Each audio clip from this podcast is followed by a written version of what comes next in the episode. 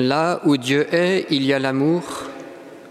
Là où il y a l'amour, il y a le service, disait Mère Teresa, et elle poursuivait Le fruit de l'amour, c'est le service, et le fruit du service, c'est la paix. Frères et sœurs, ces paroles pourraient éclairer notre manière de vivre en communauté, de vivre en Église, autrement dit notre manière de vivre la charité et le service en communauté. Car aimer veut dire servir l'autre et non pas l'asservir ou s'en servir, et tout service bien vécu, tout ministère bien assumé, porte un fruit de paix pour le monde.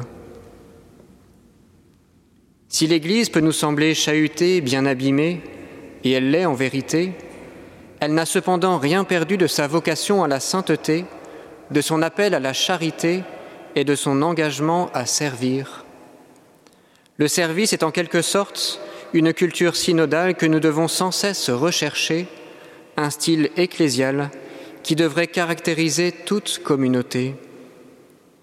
Et les lectures de ce jour nous invitent à redécouvrir cet esprit de service qui devrait nous animer.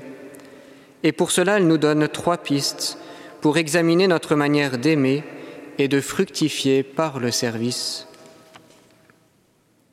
Tout d'abord, servir, c'est apprendre à assumer une charge, c'est approfondir le sens de la vie communautaire.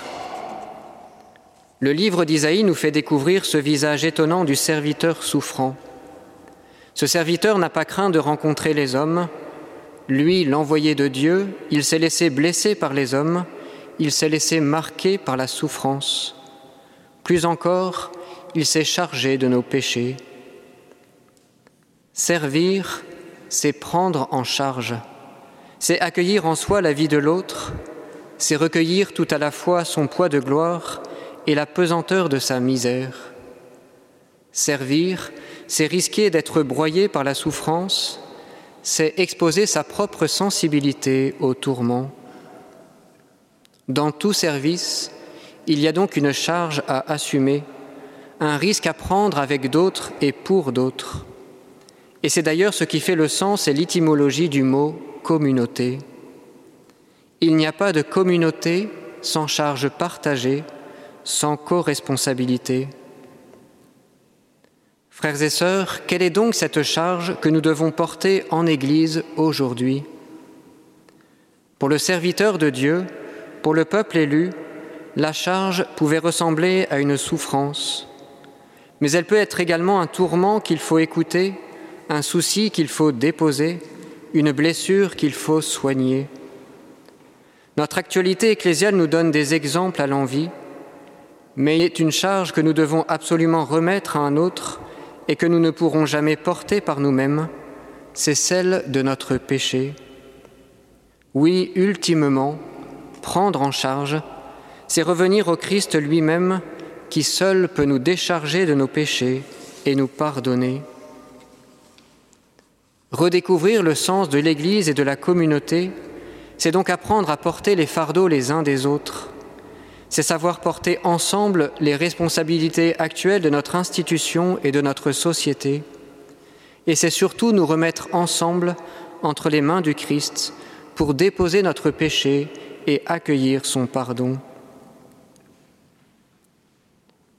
Servir, c'est aussi entrer dans la compassion et grandir dans la communion.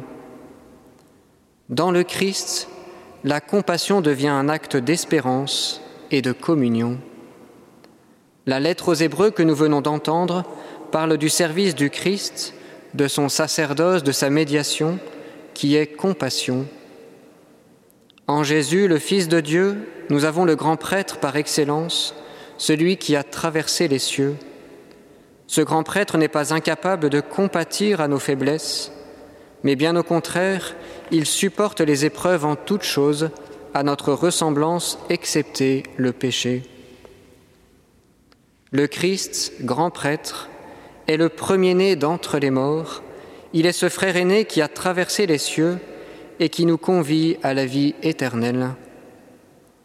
Sa puissance divine, manifestée dans sa proximité humaine, nous donne de nous avancer aujourd'hui avec assurance et d'entrer dans l'espérance. Jésus nous montre ainsi que la véritable compassion est un acte de foi et d'espérance. C'est une attitude d'écoute et de discernement. C'est un chemin de conversion et de contemplation qui va bien au-delà des consolations que nous pourrions apporter par nous-mêmes. Finalement, compatir, c'est apprendre à discerner avec l'autre, par-delà l'épreuve et la souffrance, le passage ouvert en Jésus-Christ. C'est distinguer dans toute blessure une fissure vers le ciel, un rayon de lumière au cœur des ténèbres. Notre Église, frères et sœurs, a besoin de cette compassion aujourd'hui pour retrouver le goût de la communion. Elle a besoin de ce regard de foi et d'espérance, elle a besoin de la prière pour discerner ce qui est juste et bon, elle a besoin de la contemplation pour retrouver la paix. La compassion du Christ et de ses membres édifie l'Église dans la communion. Enfin, servir, c'est faire œuvre de libération et de fructification. Saint Marc, dans son évangile, nous parle du service et plus particulièrement du service de l'autorité. Il envisage l'exercice de l'autorité comme un acte de libération, comme une participation spécifique au ministère du Christ dans le monde. Le Fils de l'homme n'est pas venu pour être servi, mais pour servir et donner sa vie en rançon pour la multitude. À l'époque de Jésus, le mot rançon signifiait libération. Littéralement, pour Jésus, donner sa vie en rançon, c'est délier les cœurs, c'est libérer la vie, c'est détacher l'homme de l'emprise de la mort et du péché. Quand Jésus interpelle ses disciples sur leur vie communautaire, il les engage donc à découvrir avec lui et comme lui la grandeur de l'amour et la primauté du service. Jésus n'est pas comme les chefs des nations qui commandent en maître, ou comme les grands qui font sentir leur pouvoir. Il n'est pas celui qui emprisonne ou écrase, il est celui qui fait grandir et fructifier par le don de sa vie en plénitude. Dans toute communauté, le service de l'autorité est une œuvre de libération et de fructification à l'exemple du Christ.